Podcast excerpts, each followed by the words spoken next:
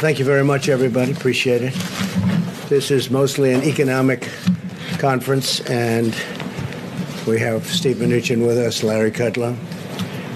I'd like to just announce the spectacular news for American workers and American families and for our country as a whole. There's not been anything like this, a record setting. It was just put out that the United States economy added almost 5 million jobs in the month of June, shattering all expectations. I was watching this morning, and the expectations were much lower than that. The stock market is doing extremely well, which means to me jobs. That's what it means, jobs. This is the largest monthly jobs gain in the history of our country. The unemployment rate fell by more than two percentage points, down to just about 11%. We're down to the 11% number. We started at a number very much higher than that. As you know, we broke the record last month, and we broke it again this month in an even bigger way. This news comes on top of May's extraordinary jobs report, which was revised upwards, by the way, to 2.7 million jobs. It was 2.5, that was last month, and that was a record setter. But it actually got a little bit better. We revised it, it was revised upward to 2.7 million jobs for a combined total of 7.5 million jobs created in the last two months, and that's a record by many millions of jobs. So it's 7.5 million jobs created in the last two months alone. Today's announcement proves that our economy is roaring back. It's coming back extremely strong. We have some areas where we're putting out the flames or the fires, and that's working out well. We're working very closely with governors and I think it's working out very well. I think you'll see that shortly. In June, we added 2.1 million leisure and hospitality jobs, 740,000 retail jobs, 568,000 education and healthcare jobs, 357,000 service jobs. These are all historic numbers. And 356,000 manufacturing jobs. And manufacturing looks like it's ready to really take off at a level that it's never been before. And a lot of that has to do with our trade policy because we're bringing manufacturing back to our country. And these take a long time to get uh, to get going, and they're now going. So these are historic numbers. I'm really happy when I see 356,000 manufacturing jobs, and that's just a small number compared to what it will be soon because of our great trade deals. African American workers, really happily for me, made historic gains with 404,000 jobs added last month alone, and that's a record. And the second largest jump uh, will be uh, last month. And what we have, if you add the two months together, it's 700,000 jobs for African American workers added in the last two months, and that's a record by a lot. Likewise, Hispanic employment is up by 1.5 million jobs, a record by a lot. Hispanic employment up 1.5 million jobs. Three million more women were employed in the month of June, a record. Never had a number like that. Workers with a high school education or less made the biggest strides of all. So, people that have just a high school education or have less than a high school education with unemployment, those without a high school diploma dropped a full 3.3 percentage points. That's the largest drop in recorded history. 80% of small businesses are now open, 80%. And we think we're going to have some very good numbers in the coming months because others are opening. And especially as we put the flame out, getting rid of the flame, it's happening. New business applications have doubled since late March. That's a number that is not even thinkable to achieve this early into a pandemic. The latest ISM manufacturing report rose 10 percentage points, with new orders jumping a remarkable 25 percentage points, all a record. Consumer confidence, which is great, that's a great number to me because that means confidence is really good. If you don't have good consumer confidence, it's like life. If you don't have confidence, you're not going to do very well. Consumer confidence has risen 12 points since April, and six month job expectations hit the all time and all time high.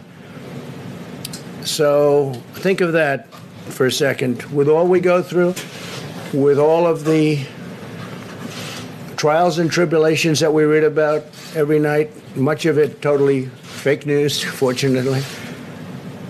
And if the consumer didn't get it, you wouldn't have good consumer confidence. We have consumer confidence has risen 12 points since April, an all time high. Think of that. Retail sales surged an astonishing 18%. So retail sales went up an astonishing 18% in May. That's the largest increase in the history of our country. That's a cr- tremendous number.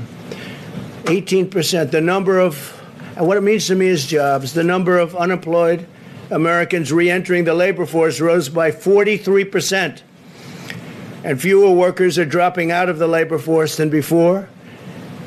And the crisis uh, is being handled. You know, if you look, we were talking this morning, something to think about. Uh, China was way early, and they're getting under control just now.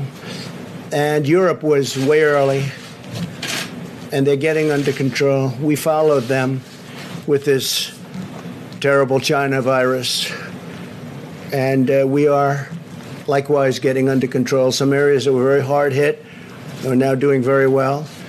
Some were doing very well, and we thought they may be gone, and they flare up, and we're putting out the fires. But other places were long before us, and they're now, it's a life, it's got a life. And we're putting out that life because that's a bad life that we're talking about. But all of this suggests that workers are confident about finding a new job. The stock market is soaring with the best gains in over 20 years. In the second quarter, the Dow Jones increased 18%. This is in a quarter, 18. These are not numbers that people have heard about. It's the best in 33 years. The S&P 500 increased by almost 20%, the best since 1998 for the quarter. And Nasdaq increased over 30%, the best since 1999. And we had a 50-month uh, if you look over a long period of time, uh, a phenomenal number. But if you look since the election, we've gone up. The Dow went up close to 45 percent. The S&P 500 went up uh, 47 percent, and Nasdaq Composite went up, getting close to 100 percent. So these are numbers that are not numbers that other presidents would have, and they won't have it. The only thing they can kill it's a bad president or a president that wants to raise taxes. You want to raise taxes? This whole thing, your 401ks will drop down to nothing, and your stock market will drop down to nothing.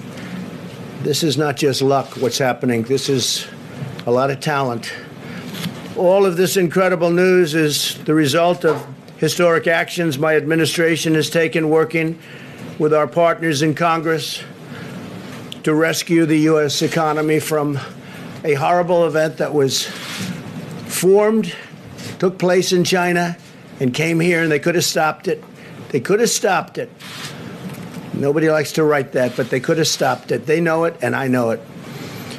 Through the Paycheck Protection Program, we've extended over $520 billion in loans to nearly 5 million small businesses, saving and supporting the jobs of tens of millions of American workers. This has been a tremendous success.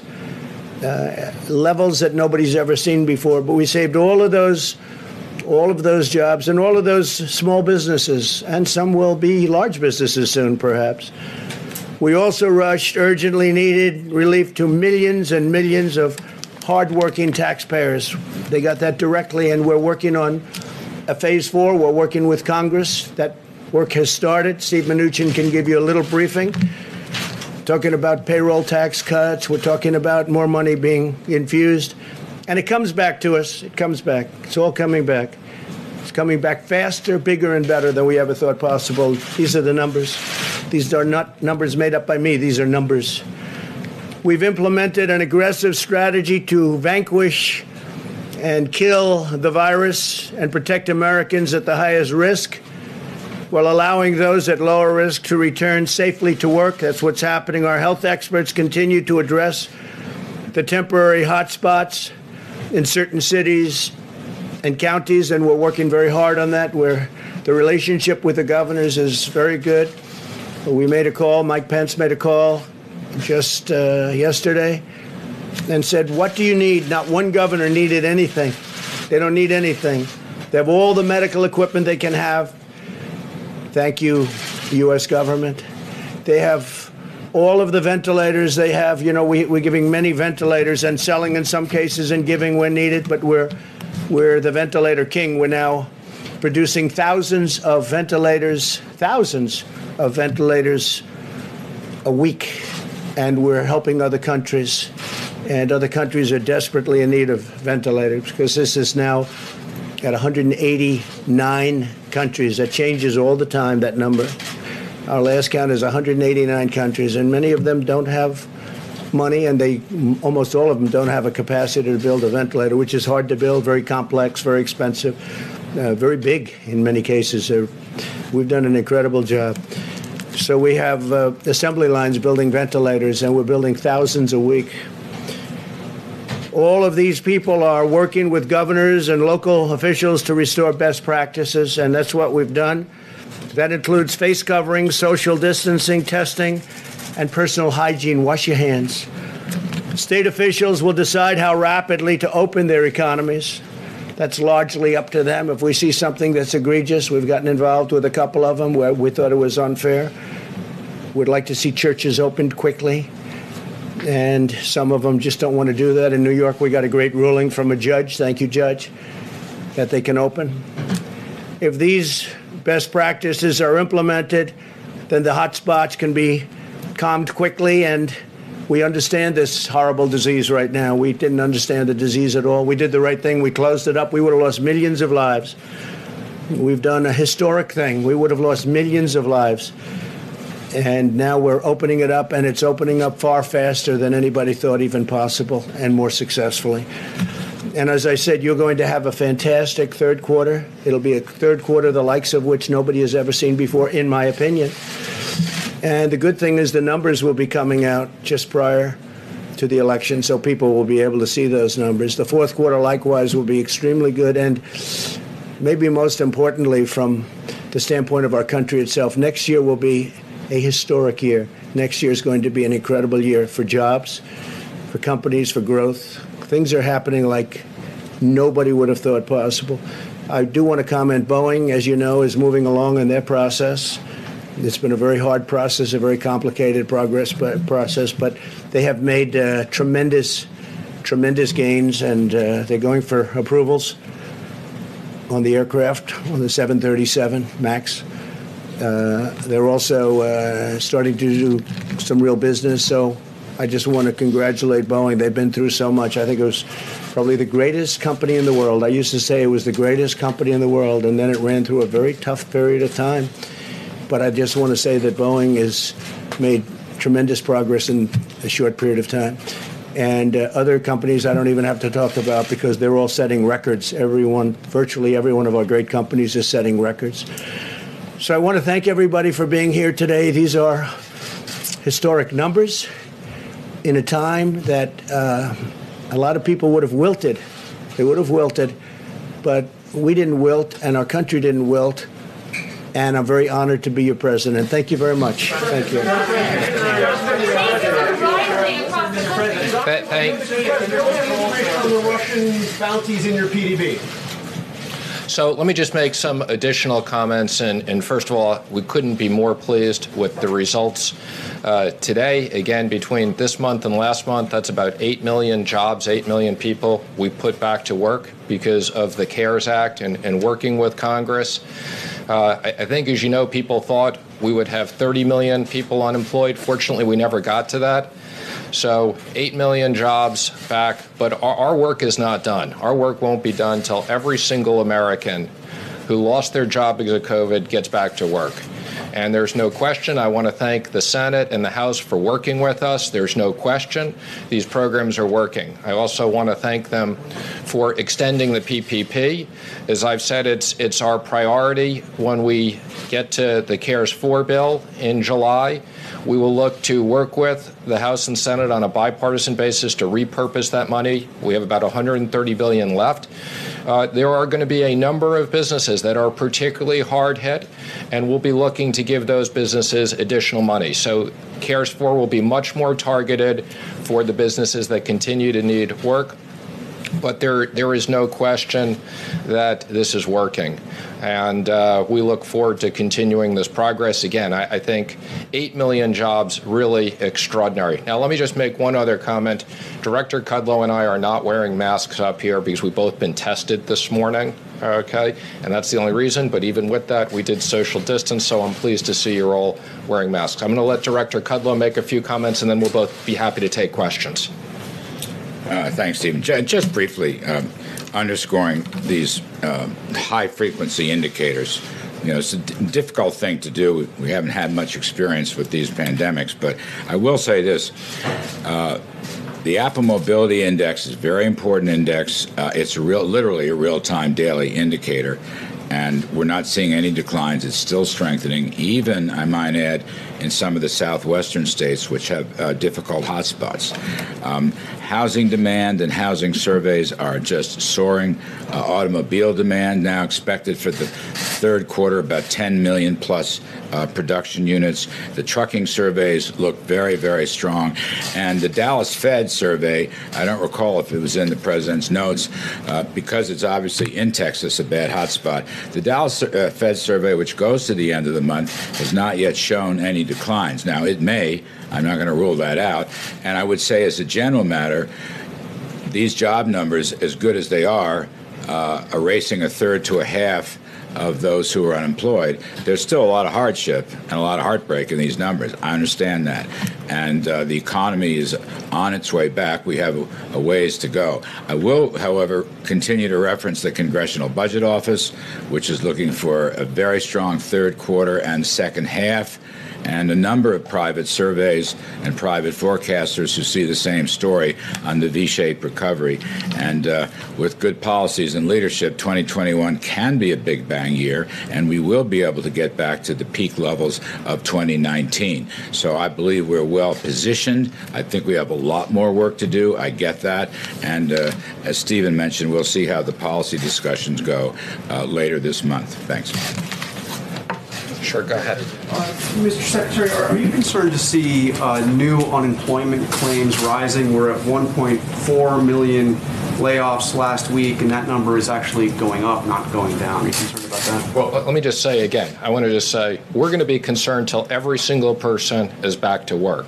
Now, when you look at these numbers, I think uh, it's tough enough to predict economic numbers in normal times. In, these times, you have to look at all these numbers in the entirety. So, uh, what I would say on that is there's a lag on the unemployment claims. I think you also know many of these states we set up front are completely backed up. So, no, I, I would focus on the, the, the, jobs numbers are the most accurate numbers, the trend of 8 million jobs back. But having said that, I'm concerned until we get everybody back to work. Um, obviously, this is good news today, no question about it. But it's also obvious that the crisis that is surging through Sunbelt states, record number of cases nationally yesterday, threatens all of these economic gains. Many states are throwing their reopenings into reverse. What additional actions is the administration going to take to stop that?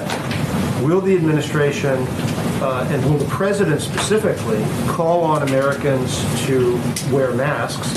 And why don't we have, rather than you guys celebrating good news that it's already happened, why don't we have the coronavirus task force up here giving briefings on how to get under control what is obviously not under control, as Anthony Fauci said this week? Well, let me just say uh, I am on the coronavirus task force, so I'm happy to answer a few of those questions. I can't comment on uh, the schedule of briefings. I'm not aware of that. Uh, the president specifically put in his speech encouraging Americans to wear masks, social distance, and hygiene because he's the president of the United States and people are not around him close, and the people who are around are tested. I don't think he needs to wear a mask, but the rest, but the but the rest of us absolutely, and the president supports wearing masks. I was at the House this week testifying. I'm sure you saw my picture with Chair Powell on uh, the, the Wall Street Journal. I never thought we'd have a picture like that. But yes, we are encouraging Americans to wear masks. Now, unlike last time, as I've said, and yes, I realize the numbers of cases, we're monitoring that carefully. We're monitoring the hospital capacity. Let me just say I've been briefed on where we are on vaccines and virals. I'm very encouraged. We'll have things by the end of the year. So, yes, we're going to be careful. And I wouldn't say reverse. I would say the states appropriately are pausing certain things like bars and gyms, which obviously are the more contagious types of things. And I think the states are acting appropriately. Yes. Thank you, Mr. Secretary. John's question. Here is John. Look, Deborah Birx has been down in Arizona and Texas. Uh, so they have take put a team in play, and CDC is doing more of that. And what they're doing is working with local officials, uh, government officials, but health officials, to really re-emphasize what I call the list of best practices.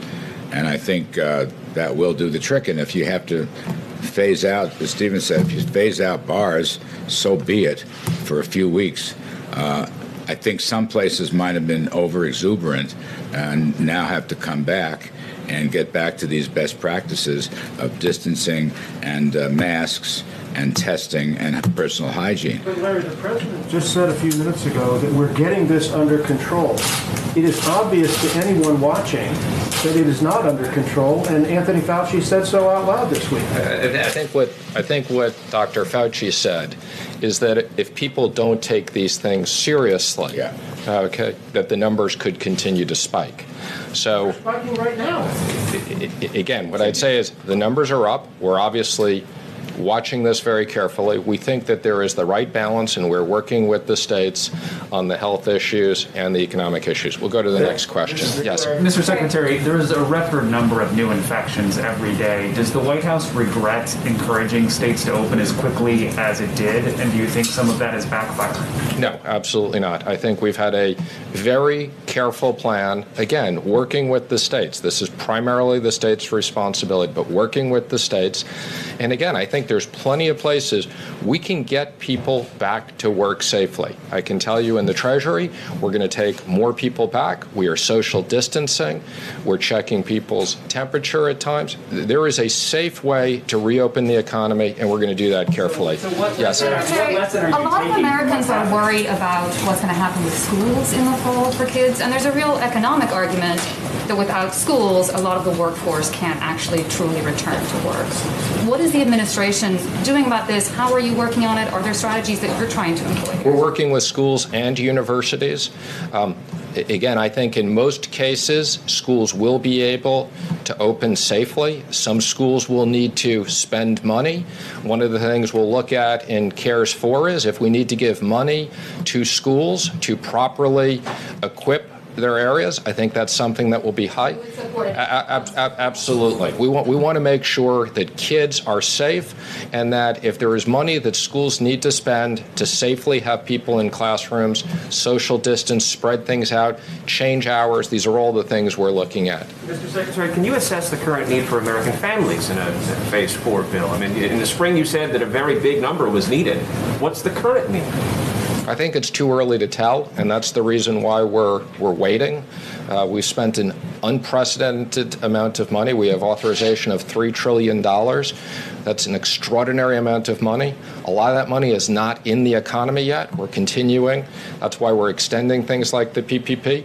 And before we go back to Congress, and I'm already having conversations with certain members of Democrats and Republicans to get ideas, but we want to see the economic numbers. As I said earlier, people thought we were going to have 30 million people unemployed right now.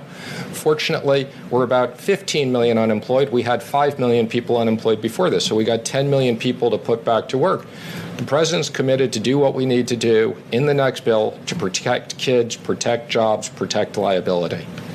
Yes, in the back.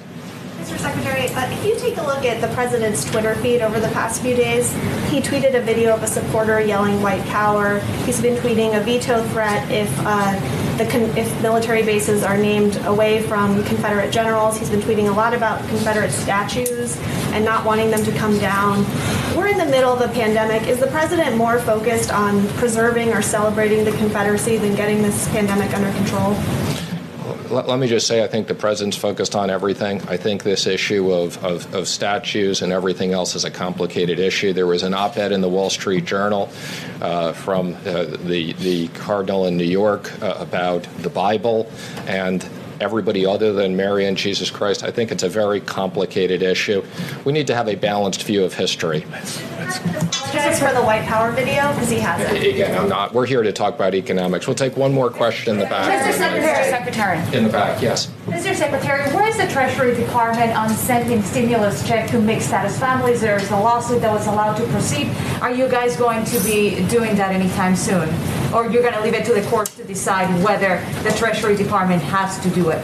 I, I'm sorry, I didn't understand the question. What, what's the question on stimulus checks? To mixed status families, so parents of, undoc- of uh, um, American citizen ch- children, uh, people who are married uh, to undocumented. Our, our position is that legal Americans, American citizens, should get the payments. That's our focus.